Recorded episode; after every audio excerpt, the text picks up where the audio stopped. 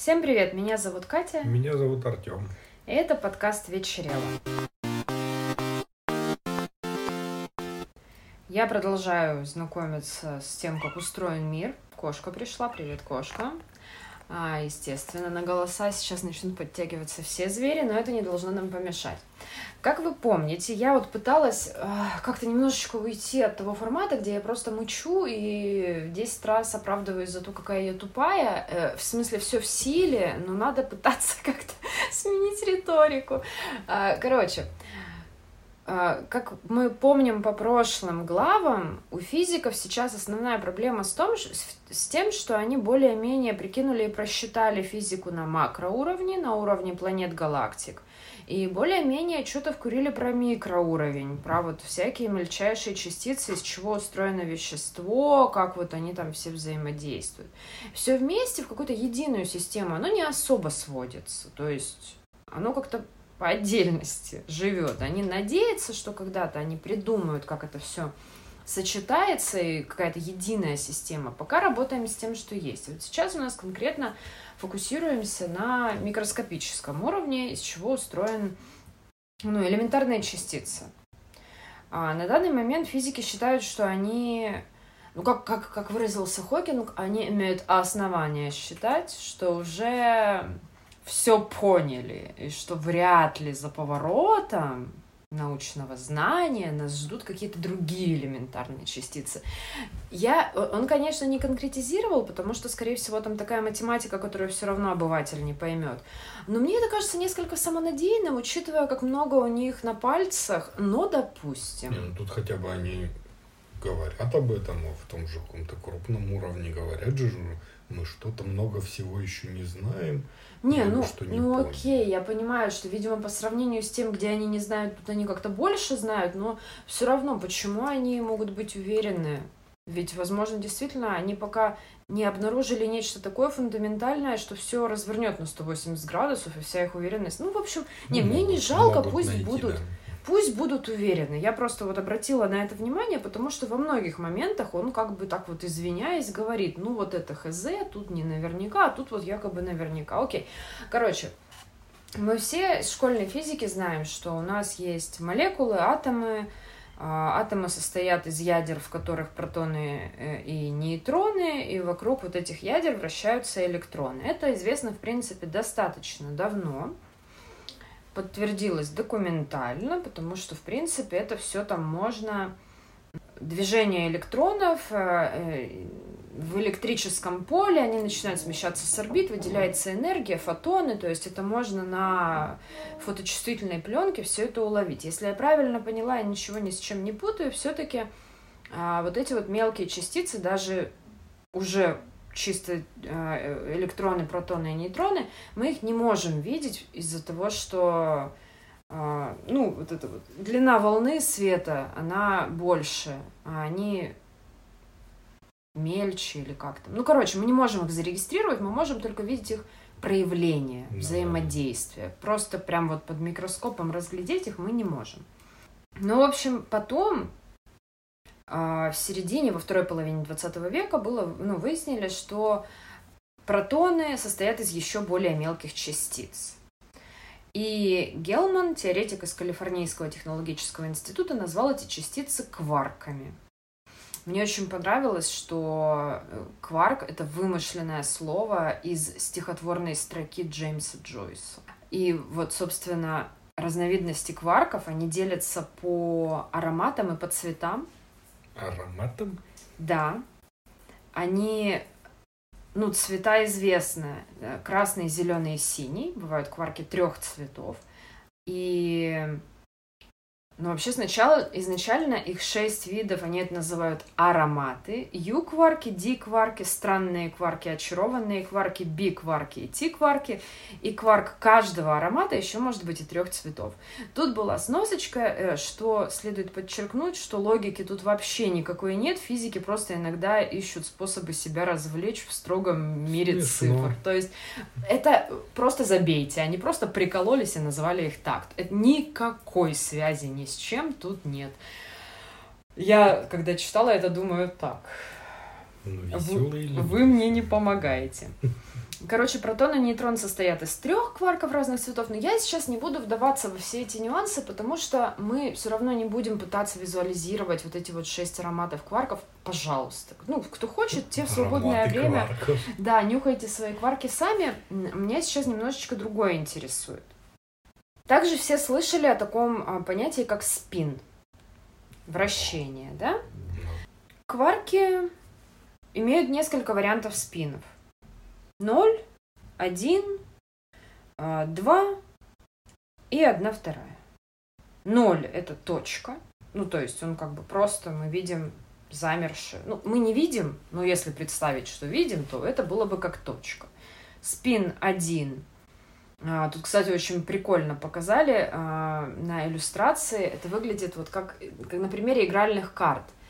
Единица спин – это стрела. То есть ты поворачиваешь на 180 градусов, и острие направлено вниз. Еще на 180, и острие направлено вверх. То есть, чтобы эм, эта частица приняла свой первоначальный вид, нужно, чтобы она обернулась на 360 градусов.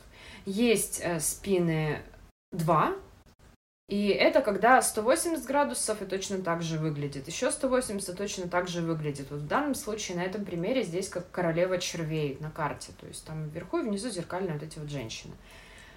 А есть частицы со спином одна вторая. То есть, чтобы эта частица приняла свой первоначальный вид, ее нужно перевернуть два раза на 360 градусов.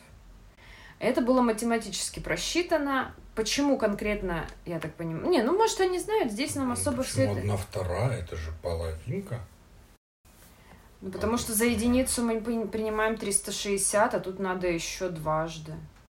Ну, я, ну, неважно. Ну, Я, я не хочу сейчас объяснять с точки зрения того, как я ассоциировала. Мы тут завязнем окончательно, это будет уже слишком артхаусно. Это и так довольно артхаусно, когда я пытаюсь говорить о физике. Не будем усугублять. А, а- а дополнительный прикол в том, что частица со спином 1 вторая это все то, что мы видим. Вся Вселенная состоит из такого говна. Неплохо. То есть, как бы, окей. А частицы со спином 0, 1 и 2 это частицы, которые создают те силы, которые действуют между веществами. Ну, то есть, вот все то, что мы изучали, там, законы Ньютона, действие, противодействие, это все на пальцах, это же, ну, такое элементарное для школьников, для обывателей, просто чтобы у нас хоть какие-то базовые были представления. Но, естественно, все эти силы, они же, ну, не просто абстрактная, да, пунктирная стрелочка на иллюстрации в учебнике по физике. Мы возвращаемся к созданию, то, что ты вот недавно, мы разговаривали о том, как зародилась жизнь и как вообще молекулы, атомы соединялись так, а не эдак. Да. Ну, то есть вот был тот самый суп, почему же все сложилось Тоже было про Кварки, но я не стал. Не, ну углубляться. А, принцип Паули. В 45 году Паули... а, нет, принцип был обнаружен в 25 году. В 45-м ему дали премию. Принцип Паули гласит, что две одинаковые частицы не могут существовать в одном и том же состоянии, то есть не могут иметь координаты и скорости, одинаковые с той точностью, которая задается принципом неопределенности. Соответственно,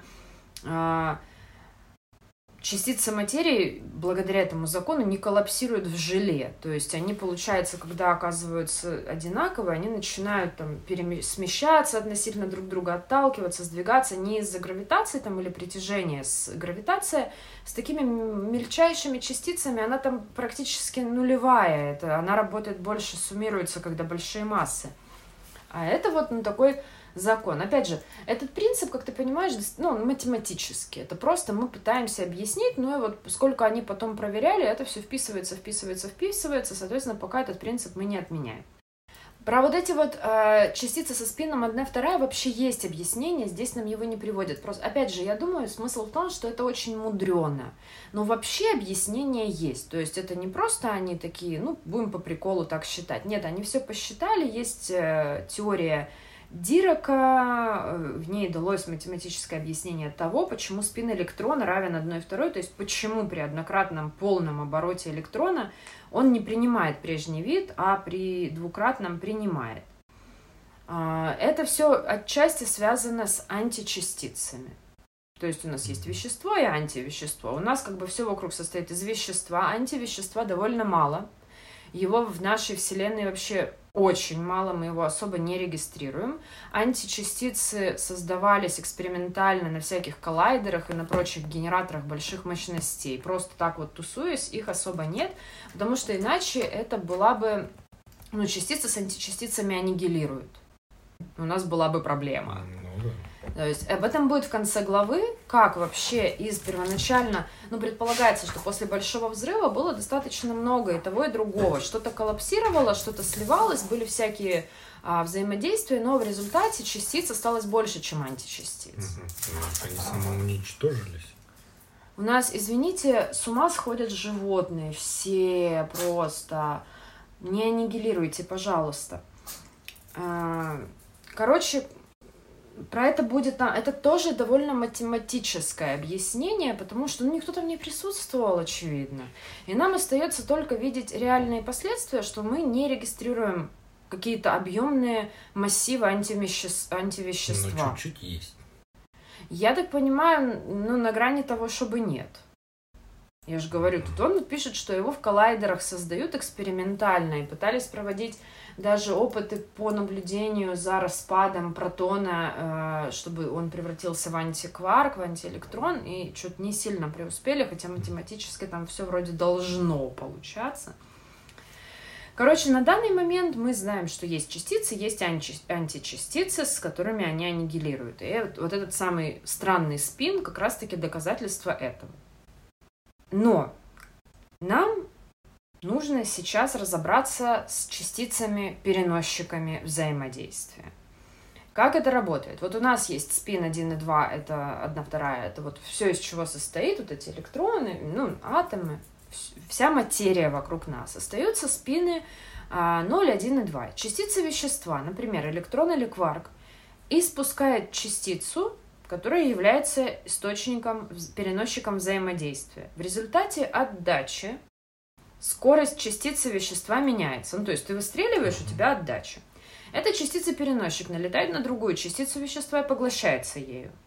Это соударение изменяет скорость второй частицы, как будто между этими двумя частицами действует сила. Наблюдать мы этого не можем вообще, поэтому мы их называем виртуальными. А, Потому что, в отличие от реальных, их нельзя непосредственно зарегистрировать при помощи детектора частиц. Однако мы знаем, что они существуют, потому что мы можем наблюдать эффекты, которые уже поддаются измерению. В некоторых, в редких ситуациях бывают примеры того, когда эти частицы реальны. Например, в случае с электроном, если при повышении энергии он переходит на другую орбиту, а, вращаясь вокруг ядра, либо переходит в противоположном направлении и выделяет энергию лишнюю, которая больше не нужна для того, чтобы находиться на какой-то там более энергоемкой орбите, тогда мы можем зарегистрировать фотон. Но это частные случаи. В основном мы просто наблюдаем, что что-то происходит, мы видим последствия, понимаем, что вот что-то они там делают. И ученые просчитали, что там должны происходить вот такие вот движения.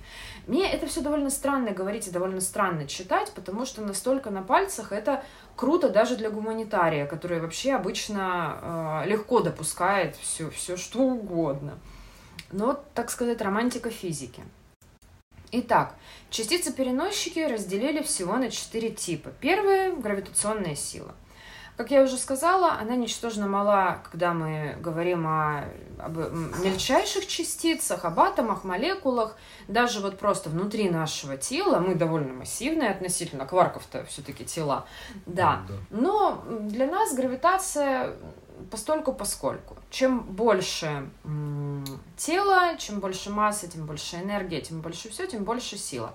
В отличие от всех других а, сил, гравитация может только суммироваться. Она никак не гасится. То есть, чем больше тела, тем больше гравитация, никакого обратного действия быть не может. Просто у других сил, как правило, есть анти какие-то вот эффекты, и они Мгм. могут не, они, аннигилиро- ну, не, нивелироваться, господи. Гравитационная сила переносится частицей со спином 2, которая называется гравитоном. Ну, это все, что нам надо знать. Следующий тип взаимодействия – это электромагнитные силы. Они действуют между электрически заряженными частицами. Но э, если частица не заряжена, допустим, гравитон, ему вообще до одного места все это. Электромагнитное притяжение описывается как результат обмена большим числом виртуальных безмассовых частиц со спином 1, которые называются фотоны. Раз они не имеют массы, то они могут накапливаться, не теряя своей мощности. Ну, потому что, типа, чем больше массы, тем больше ну, энергии надо, и там еще все эти эффекты. Раз массы нет, пляшем. А, и вот как раз-таки все эти фотоны можно наблюдать, они бывают виртуальными, но фотоны а, доступны для наблюдения в определенных ситуациях. Это мы точно знаем. Взаимодействие третьего типа называется слабым взаимодействием. Оно отвечает за радиоактивность и существует между всеми частицами вещества со спином 1 вторая. Но в нем не участвуют частицы со спином 0, 1 и 2.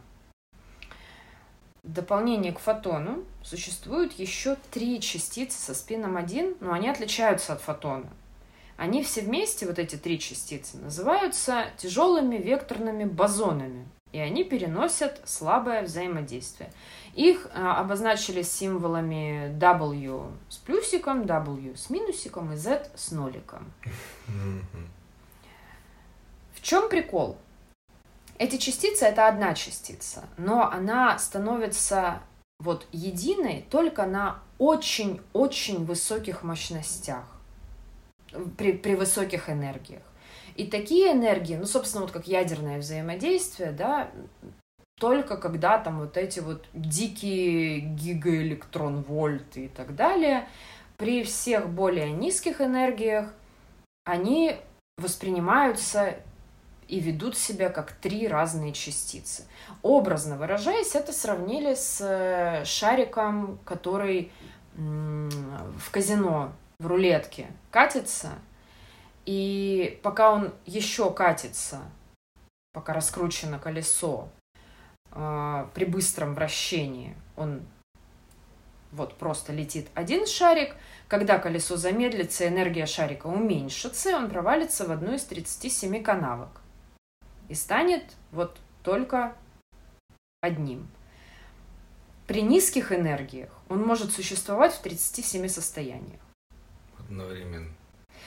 Ну, как ты помнишь параллельные реальности, мы же помним квантовую физику, то есть он как бы потенциально может быть в разных состояниях, а на высоких энергиях он выбирается из этих состояний и зависает в какой-то такой вот неопределенности, как бы. Ну, это вот все, это все метафоры, метафоры, ну, видимо, для тупых нельзя лучше объяснить, просто поверьте на слово называется. Они все это проверяли на каких-то коллайдерах, получили миллион премий за все это, подтвердилось, чтобы вот, ну, Поздравляю их. Да, вот, короче, все, что я сказала, все правда. Ты всегда говоришь только правду. Тебе по должности положено так считать. Так вот, а, и есть еще четвертый тип взаимодействия, он называется сильное ядерное взаимодействие. А, оно удерживает кварки внутри протона и нейтрона, а протоны и нейтроны внутри атомного ядра. И переносчиком сильного взаимодействия считается еще одна частица со спином 1, которая называется глюон. Глюоны прикольные ребята, потому что они обладают таким свойством, как confinement. У них есть ограничения. Они э, всегда должны быть в бесцветных комбинациях. Глюоны должны быть невидимыми. То есть они должны состоять из э, кварков противоположных цветов. Они, допустим, ну, не может красный кварк быть глюоном, он должен быть соединен с зеленым и синим посредством глюонной струны. И вот так... Струна там есть. Ну, по-моему, здесь про теорию струн не будет. Насколько я знаю, это, это уже совсем за гранью добра и зла. Даже физики, в общем-то, сильно не любят ну, это. Да. И вот когда красный, зеленый и синий вместе это белый, такой триплет называется протоном или нейтроном. Они могут соединяться в пару из античастиц, но это очень нестабильно, потому что в любой момент они могут а, аннигилировать.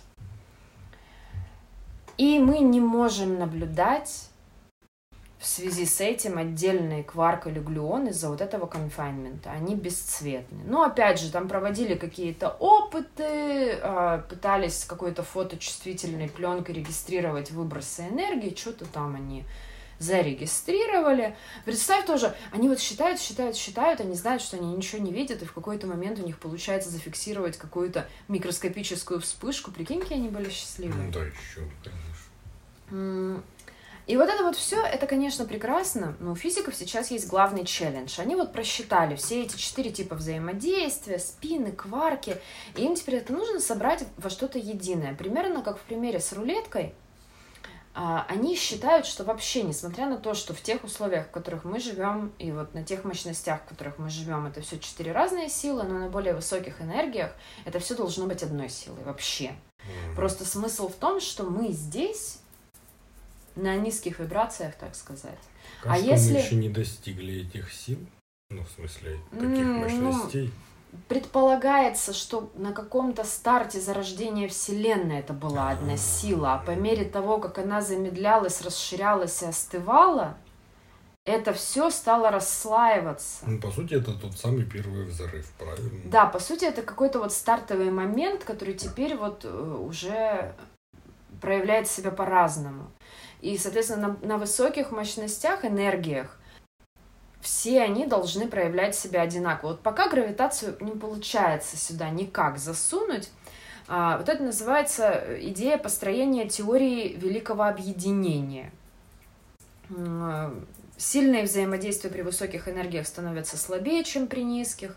Электромагнитные слабые силы а, при высоких энергиях растут. И вот как бы они математически все это просчитали Э, что должно это быть так. Сейчас на данный момент ускорителей с такими энергиями построить никто не даст, потому что они должны быть там чуть ли не размером с планету Земля на данный момент. Ну, то есть, либо должны быть какие-то супер другие технологии, либо не знаю что, либо сидим, считаем дальше на компьютере просто. Но вот математически вроде все сходится. Также вот они считают, что протоны могут спонтанно распадаться на более легкие частицы, такие как антиэлектроны. Они пытались проводить опыты, математически все получается, опытно пока что вот непонятно, для их проверки требуются эксперименты более точные, с большими количествами вещества, хотя они это делали на каких-то диких 8 тысяч тонн воды, где они пытались просчитывать каждую молекулу воды, это делали в соляной пещере, чтобы исключить космические помехи, которые могут заставить их принять что-то там за вот этот самый распад протона. Но э, на данный момент предполагается, что вот этот вот распад протона это обратное тому, что происходило когда-то, ну, когда все эти протоны собирались из первичных кварков. И они пытаются сейчас понять, у нас во Вселенной, ну, в наблюдаемой части Вселенной – Антивещества нет, как минимум в массе. Ну, частицы мы не можем зарегистрировать, но каких там вот не знаю, облако там, допустим, античастиц, там был бы всплеск энергии, это бы фанило, это бы как-то было заметно. Это нигде не регистрируется, и на данный момент математически получается, что не может быть в пределах одной галактики смеси частиц и античастиц. Они бы стремились к аннигиляции. Рано или поздно какое-то условие бы создалось, и что-то бы произошло. Мы не регистрируем таких всплесков энергии ниоткуда из космоса, поэтому на данный момент предполагается, что кварков очень сильно больше, чем антикварков. Все пытались посчитать, с чем это связано, и пришли к еще одной... Да, я вот прям зависала. Фишка в том, что законы физики не одинаковы для частиц и античастиц. Ну, это же античастицы, значит, у них должны быть антизаконы. Так в том и дело. Смысл в чем? Они пытались изначально вывести три основных закона симметрии. Симметрия Си означает, что все законы одинаковые для частиц и античастиц. Симметрия Пи означает, что законы одинаковые для любого явления и для его зеркального отражения. То есть вот что-то произошло линейно в этом направлении, симметрично обратно будет то же самое, ну только в обратном, ну то есть то же самое, типа в итоге ноль как бы, да, полная компенсация. И симметрия T а, состоит в том, что при измерении, изменении направления движения всех частиц и античастиц на обратное, система вернется в том состоянии, в каком она находилась раньше. В 1956 году а, в первую очередь подвергли закон симметрии для вот этого зеркального отражения. Ученые специально там в магнитном поле ядра радиоактивных атомов. Они расположили э, их так, чтобы спины были направлены одинаковые, и обнаружили, что электронов вылетает больше в одном направлении, чем в другом. Нифига оно не зеркально. Потом, если, произвести, если заменить частицы античастицами, произвести зеркальное отражение, но при этом не изменять направление времени на обратное, то Вселенная будет вести себя по-другому. При обращении времени законы физики должны измениться. Короче, там вот такая сложная система, что либо соблюдаются все вот эти вот три принципа соблюдаются только при изменении времени на обратное. То есть зеркальная симметрия будет работать только если мы поворачиваем время вспять. А так как мы это не можем делать, то оно ни хрена так не работает. И вот где-то так нарушилось что-то. А, собственно, это примерно то, что произошло с началом Большого Взрыва. Появилось время, которое стало течь вперед. Вот как я поняла эту всю логику. Mm, да, То есть оно все было без времени и работало и туда, и обратно. Частицы, античастицы. Мы все тусуем две зеркальные реальности. А потом что-то произошло, время потекло, и уже не получалось сохранять баланс, и в какой-то момент из-за того, что законы стали разниться для частиц и античастиц, у нас осталось больше частиц, чем античастиц. Либо наоборот. Возможно, это античастицы, ну, просто мы их называем мы их частицами. Так, да. Ну, Короче, на данный момент, я так понимаю, все упирается во время. И вот более-менее они математически все просчитали для а, трех сил, электромагнитное, слабого, сильного взаимодействия. А про гравитацию это уже надо выходить на макроуровень. И вот это будет следующая глава про черные дыры. Наконец-то. Да, мы все очень долго ждали, правда, возможно, я окончательно сойду с ума. Спасибо за внимание. Я постаралась хоть как-то это суммировать хоть во что-нибудь, но это было очень непросто. У тебя получилось, но я тут даже не знаю, что и сказать. Ничего, ничего не говори. И у нас фильм, который мы анонсировали, но я даже не знаю, но мы попытаемся, но, наверное, это будет коротко, потому что это было очень странно. Фильм «Анатомия падения», французский фильм, пять номинаций на Оскар, пять. Пять? А какие? Пять. Сейчас. Он уже получил две премии Каннского фестиваля. Сейчас он номинирован как лучший фильм, лучшая женская роль, лучший режиссер, лучший сценарий и лучший монтаж. Ты оценил великолепие монтажа? Нет. А, на Канском фестивале он награду получила актриса и премия пальмовой собаки. Ну там не было собаки. Там была собака. Собака получила собаку. Ну там собака-поводырь. Но это почетно. Короче, если без спойлеров, о чем там идет речь, это такое судебная драма про семью, в домике, в загородном коттедже живут муж, жена и их сын с нарушением зрения и собака-поводырь, соответственно.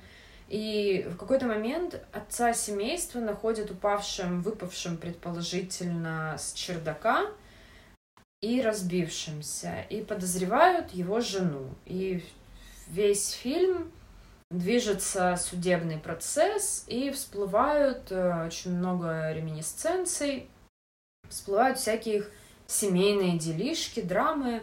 Это во многом про то, что в каждой избушке свои погребушки и так далее. Отдельно у меня вызвало массу вопросов, почему их... Сколько ему? 8 лет? 10? Ребенку? Да. Ну, что вроде. Ну, 10, но он выглядел не очень взрослым. Ну, хотя он не глупый такой парень, но он все-таки совсем юный, он даже не, не подросток. И он постоянно должен был присутствовать на суде, слушать аудиозаписи э, каких-то скандалов родителей, слушать про любовников, любовниц. И меня это очень удивило, потому что у него, естественно, это вызывало стресс. И насколько это было обязательно, зачем это делать, при том, что ему там выдали какую-то женщину от... Э, кого, ну, какой-то ну, опеки или что-то, да. да, от государства, чтобы она тусила с ним, охраняла его, ну, потому что его мать подозревается в убийстве, как бы, я так понимаю, щекотливый момент. вместо того, чтобы заключать ее под стражу оставлять ребенка одного или в приюте, они предпочли вариант с каким-то вот таким тьютером. Ну, в общем. Ну, ну и все. Вот, вот о чем этот фильм. Он тебе понравился?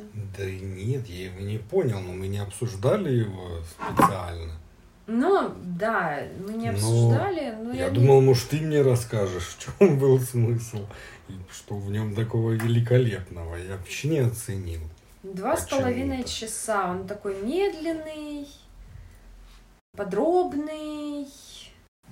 Ну, кстати, при этом мне показалось, что он довольно надерганный какими-то такими срезами. Нам даже многие моменты относительно причин для их конфликтов как-то даже не разъясняли толком. Ну вот это, мне кажется, основная была проблема, потому что я вообще не начал никому из них сочувствовать или сопереживать. Мне, может, недостаточно объяснили или, может Слушай, ну, может, они пытались, э, знаешь, создать такую иллюзию, что мы сами, как члены жюри на этом судебном разбирательстве, они же тоже видят только то, что нам предлагает защита обвинения. Им же тоже никто не дает исчерпывающего погружения в личности обвиняемого, там, потерпевшего. Но при этом, мне кажется, сам фильм на стороне жены. Вот это все как-то так выглядит. Угу. Вот что это так. Ну это в духе времени. Нельзя сказать, что он беспристрастный, мы просто вот типа наблюдаем. Ну, я не очень понял, чем он так великолепен. Там он еще скучный. такой супермерзкий обвинитель, ну, который сразу на, настраивает как против. Положено. Довольно скучно, довольно никак. И где тут великолепный монтаж, что там должно было быть такого. Не, не знаю, ну пересматривать мы не будем, но никаких визуальных эффектов в глаза не бросилось, чтобы сказать. Нет, что это же не съемка, это именно монтаж. Нет, ну за счет монтажа же можно каких-то добиваться ну, эффектов. Ну, можно, да. Но тут я не почу. Ну, ладно. Монтаж так монтаж им виднее. Давай со спойлерами, но я думаю, мы коротенечко, потому что я, я тоже... У меня нет для тебя ответов, если вдруг ты их ждешь.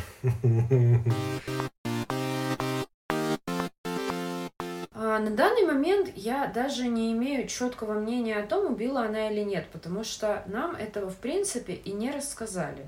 Потому что была версия, что они ссорились, у них был перед этим какой-то сильный конфликт, э, он, э, и он, и она писатели – а, она более успешная, чем он. Э, у него были претензии по поводу творческого пути, по поводу плагиата. Ну, это, это такое. Там очень много каких-то подробностей их личной жизни, но я думаю, все, кто бывал долго в отношениях, прекрасно понимают, что такого можно надергать в любой паре. Это ну, просто даже неинтересно. Там не было ничего такого, выходящего за рамки каких-то обычных человеческих взаимоотношений.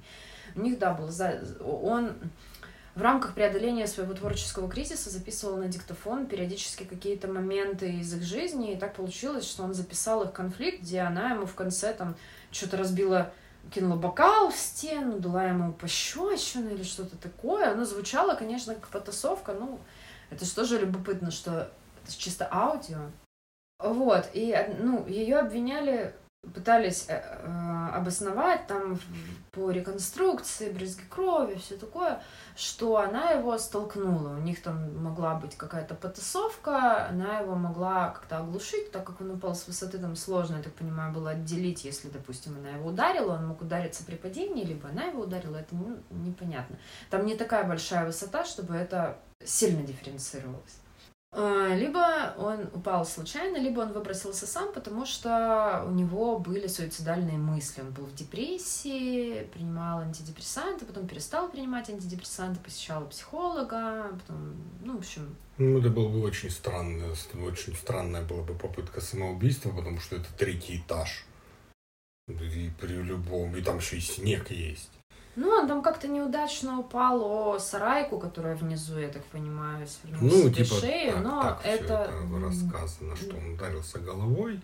Да, но это все, как и у физиков, математические просчеты, а по факту неизвестные. И вот да, что я, к чему я вела, что нам в итоге, да, они ее оправдали, потому что все-таки смогли э, присяжных на ее сторону притянуть, и все, ну там не было каких-то неопровержимых улик абсолютно. То есть тот факт, что они конфликтовали накануне, ну, come on. Они долго были вместе, у них изначально был раскол в отношениях еще там сколько-то, 8 лет назад или там 5, когда из-за несчастного случая их сын потерял зрение, и она обвиняла мужа, потому что тогда он был с ребенком, и он был в ответе за него. И, ну, Но он обвинял ее в ответ, потому что после этого ему пришлось отказаться от писательства, чтобы, я так понял, что там денег зарабатывать или что там, чтобы что-то делать. А она нет, она продолжила писать, еще и украла его идеи. При этом она была успешная и издавалась большими тиражами. Ну, это так, такие, знаешь,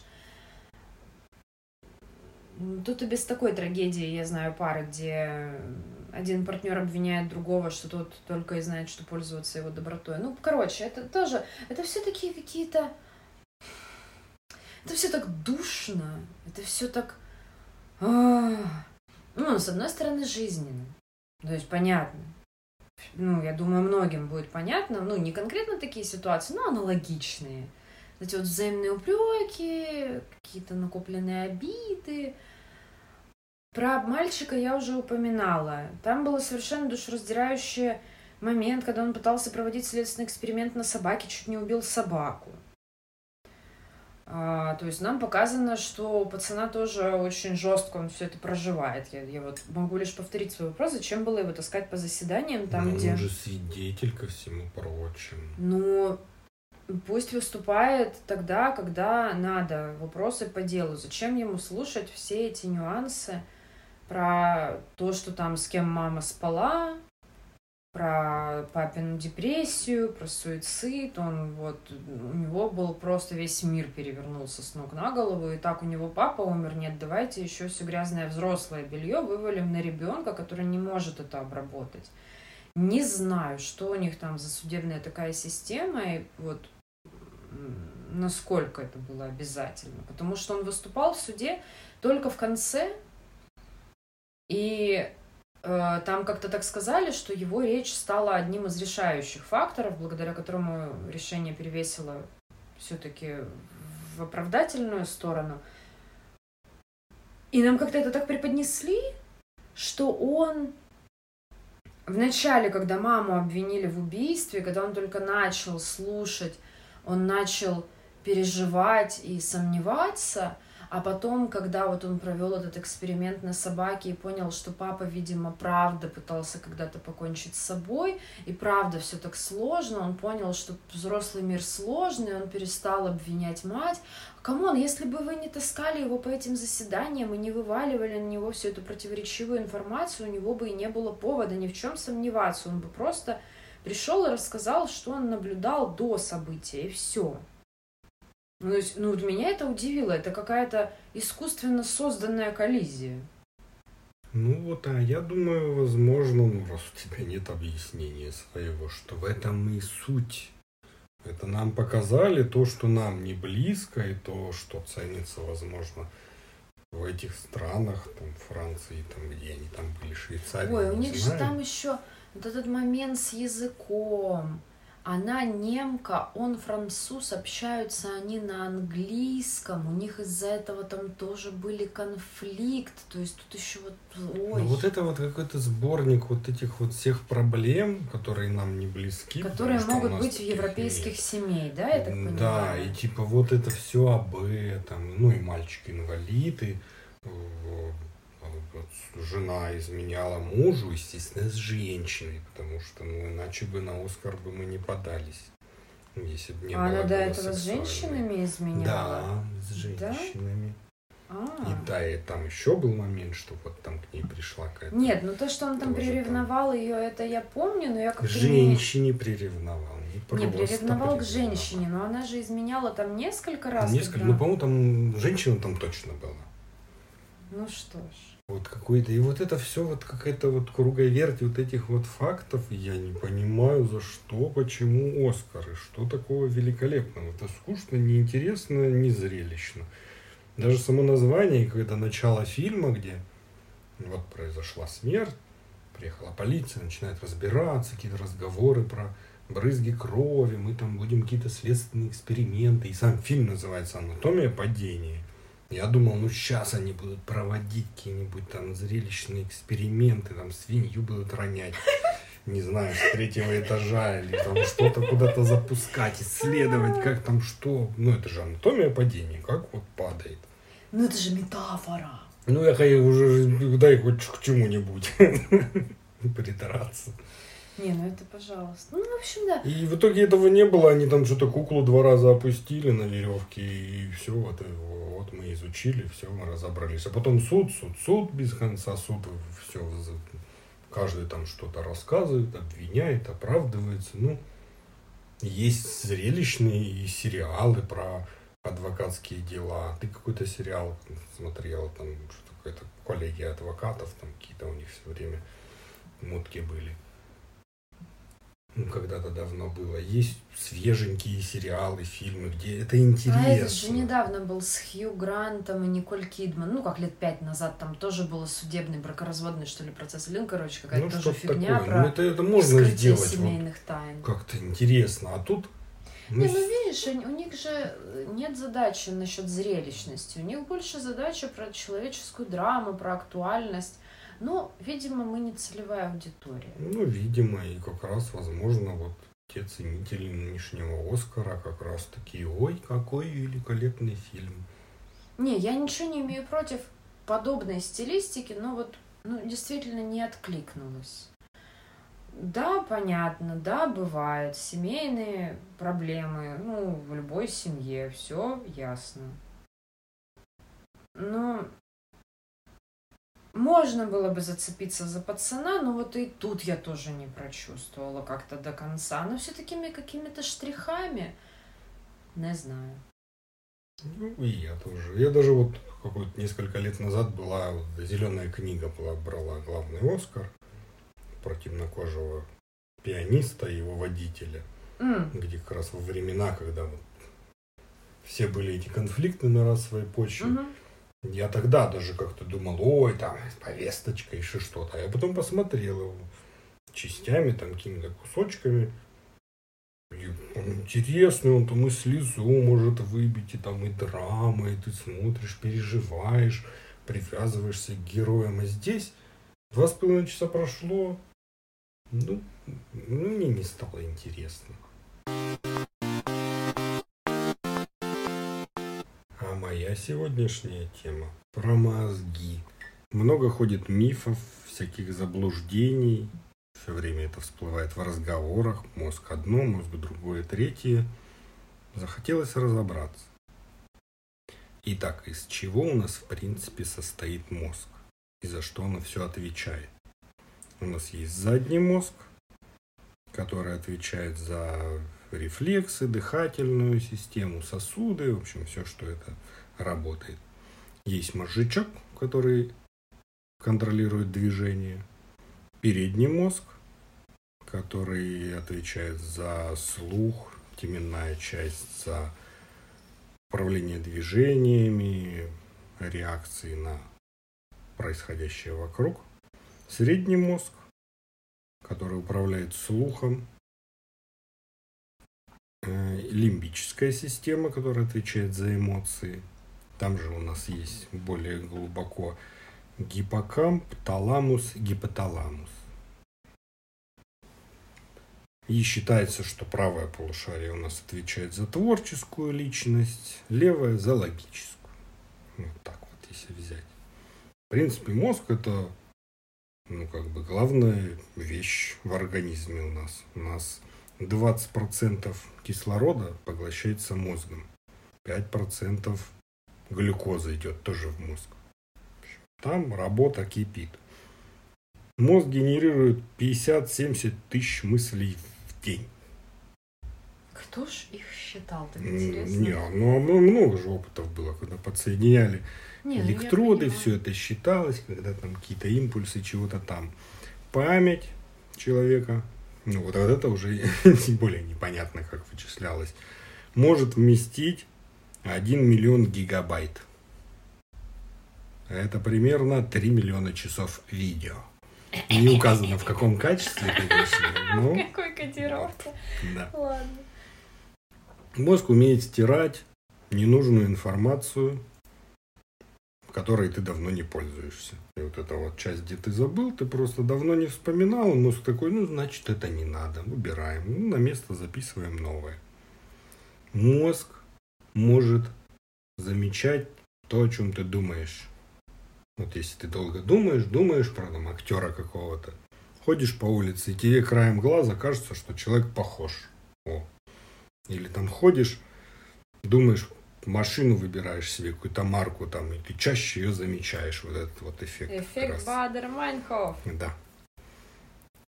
Нервные клетки на самом деле восстанавливаются. Хотя нам говорили, что нет. Не полностью, но сама связь нервная может восстановиться. Но из-за стресса сам объем мозга и вес уменьшается. Потому что из-за длительного стресса э, уменьшается гиппокамп, э, который отвечает за эмоции, удержание внимания, запоминание. Если человек больше стрессует, то мозг как бы ста- становится менее пригодным для жизни. Многозадачности не существует. Мозг работает только в однозадачном режиме. И все вот эти вот штуки, когда ты можешь как бы, как будто бы думать о двух вещах одновременно, это просто Ско- скорость смена. переключения и смены. На самом деле мозг может одну задачу держать. Но там же миллионы процессов в секунду проходят, и это все с этим можно работать. Мгм.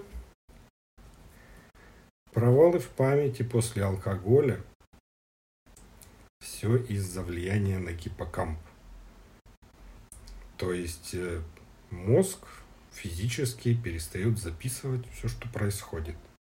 То есть как бы при этом ты можешь продолжать двигаться и все у тебя в порядке, просто мозг не запоминает, потому что гиппокамп напился.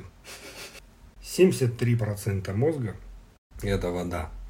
И когда ты обезвоживаешься хотя бы на 2%, это может приводить и к потере памяти и каких-то штук. И, кстати, тоже связано с алкоголем. Когда ты Ну да, пьешь, водичку. Пейте водичку, если водичку, бухаете. да, просто тоже надо пить водичку. Я вот меньше пью водичку, больше забываю. Итак, про правое и левое полушарие.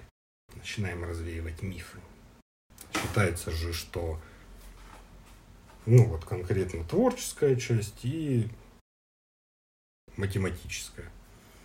Но фишка мозга в том, что он может локализировать конкретные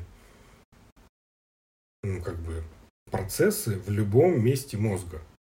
Если у тебя опухоль что-то перекрыла, там какие-то даже травмы, были такие случаи, когда не было просто части мозга.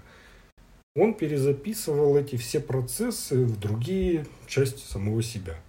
И не обязательно, что там в правое творческое, левое математическое или наоборот, он может все перемешивать, оно может быть абсолютно разным у каждого человека. И если ты чаще используешь одну какую-то как бы, часть мозга, вторая отдыхает, у тебя это больше развивается, та затухает, тоже так и будет оставаться. Поэтому надо развиваться полноценно и равномозгно. Самая главная штука про использование 10% мозга. Ну да. Все говорят, вот, мы там бы, вот бы мы там чуть-чуть хоть бы прокачались, смогли бы использовать мозг хоть на 15%. Все это тоже ерунда, потому что наш мозг работает постоянно на, ну, практически на 100%.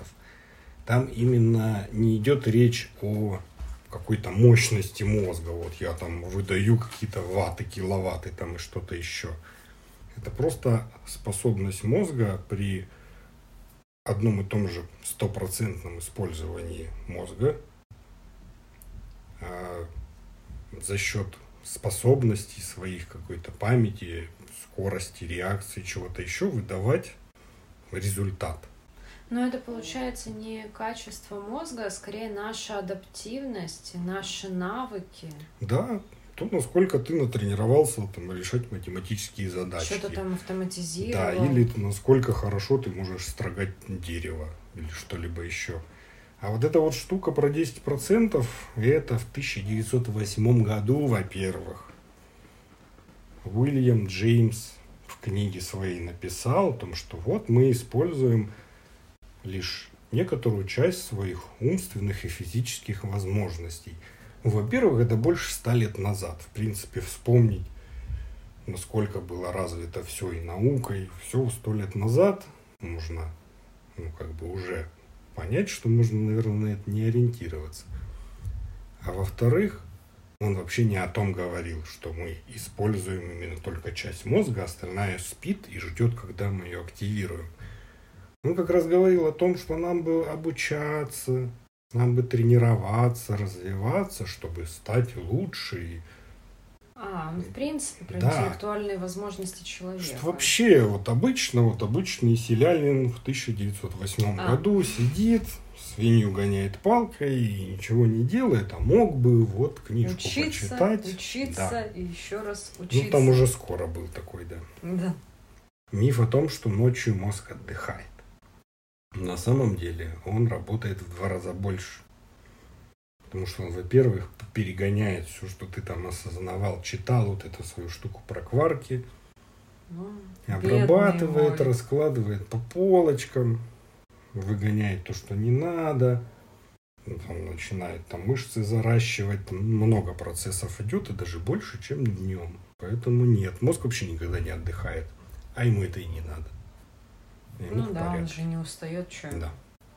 И про размер мозга, ну это, по-моему, уже давно развенчанное, то, что размер мозга влияет на умственную способность.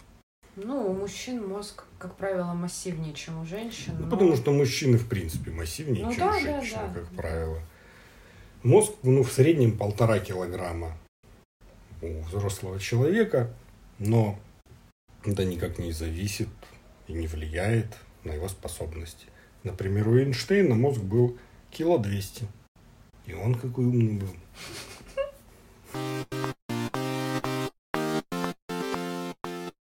И вот интересная штука про Эйнштейна. А, Он умер а, в 1955 году и завещал, чтобы его кремировали и развеяли прах в неизвестном месте. Потому что он хотел, чтобы не было паломничества к его могиле. В принципе, понятно, хорошо. И вот его привозят на как бы, морг, увозят, кремируют, развеивают. А потом, через много лет, мы узнаем, что патологоанатом Томас Штольц Харли украл мозг, а кто-то говорит, что еще и глаза. Зачем? Он, ну, как он рассказывает это, объясняет, он подумал, что Эйнштейн завещал свой мозг науке и изучению его. Никакой бумажки у него не было, и он просто так решил. С другой стороны, многим было известно, что Эйнштейн не хотел, чтобы ну, что-либо оставалось, опять-таки, из-за паломничества, что-либо еще, и он не завещал мозг для науки. Томас Харви решил, что он хочет изучать мозг Эйнштейна, чтобы понять, почему он был такой умный. Просто сам? Да. М. Он его забрал в 1955 году, разрезал на 240 кусочков. Некоторые кусочки еще там на- наслоил, расслоил, разрезал, волосы сохранил и хранил у себя в гараже в банке. Много лет он не знал, как подступиться к изучению мозга Эйнштейна, потому что он не умел, не знал, он был просто патологоанатом, он не был ученым, он, ну, как бы, Ну, ничего понятно, такого. да. При этом он боялся рассказать кому-либо об этом и попросить какой-то помощи, еще чего-то, потому что он совершил плохую вещь. Он обращался к некоторым ученым, но ему в основном отказывали, никто не соглашался, не соглашался брать кусочки мозга, для чего, чтобы что.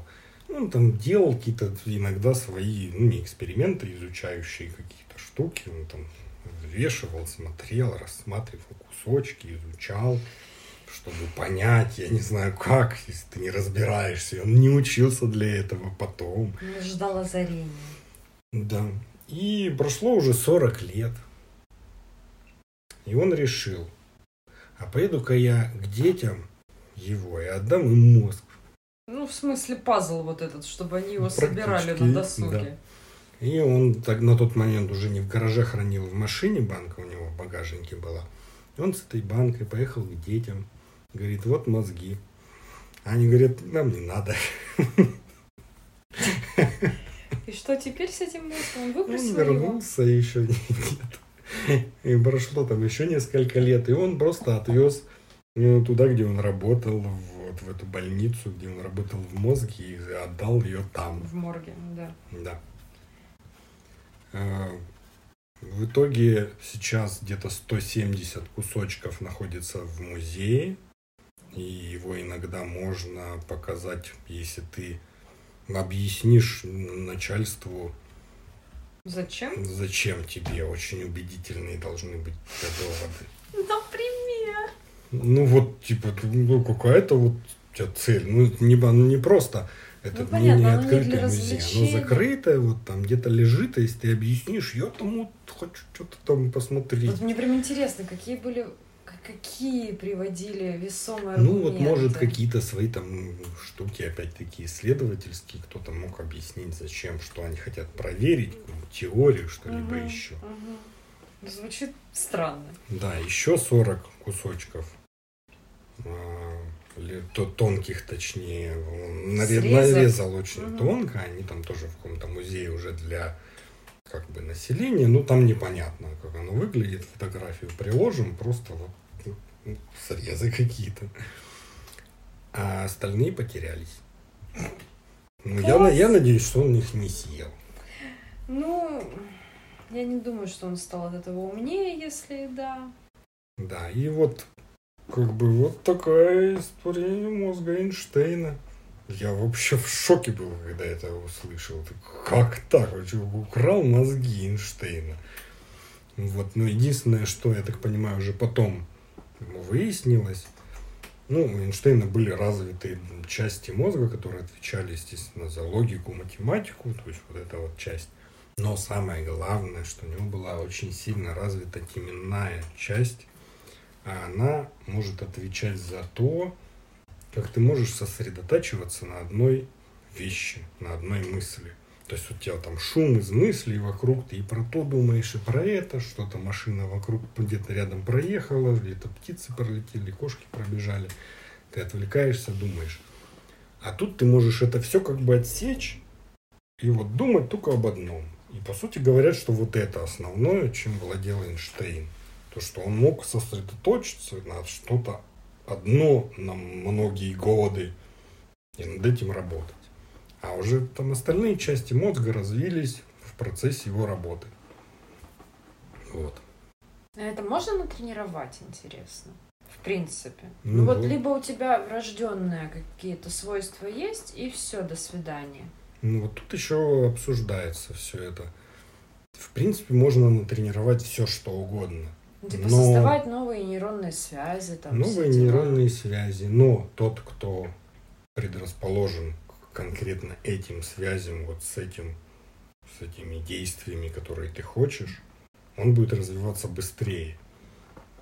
И ты, если ты менее к этому предрасположен, во-первых, медленнее будешь это делать, а это может расстраивать, и ты прекратишь.